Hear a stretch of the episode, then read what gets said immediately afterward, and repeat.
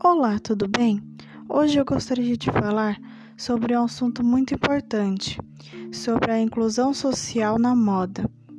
É uma coisa bem rápida, é somente uma querida e muito importante reflexão para você que trabalha com moda, para você que vive neste mundo e não tinha parado para pensar ainda.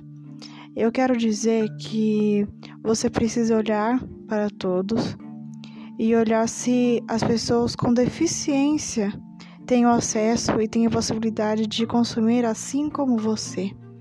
Você consegue consumir como uma pessoa com deficiência visual? Você consegue consumir igual uma pessoa que tenha uma deficiência auditiva?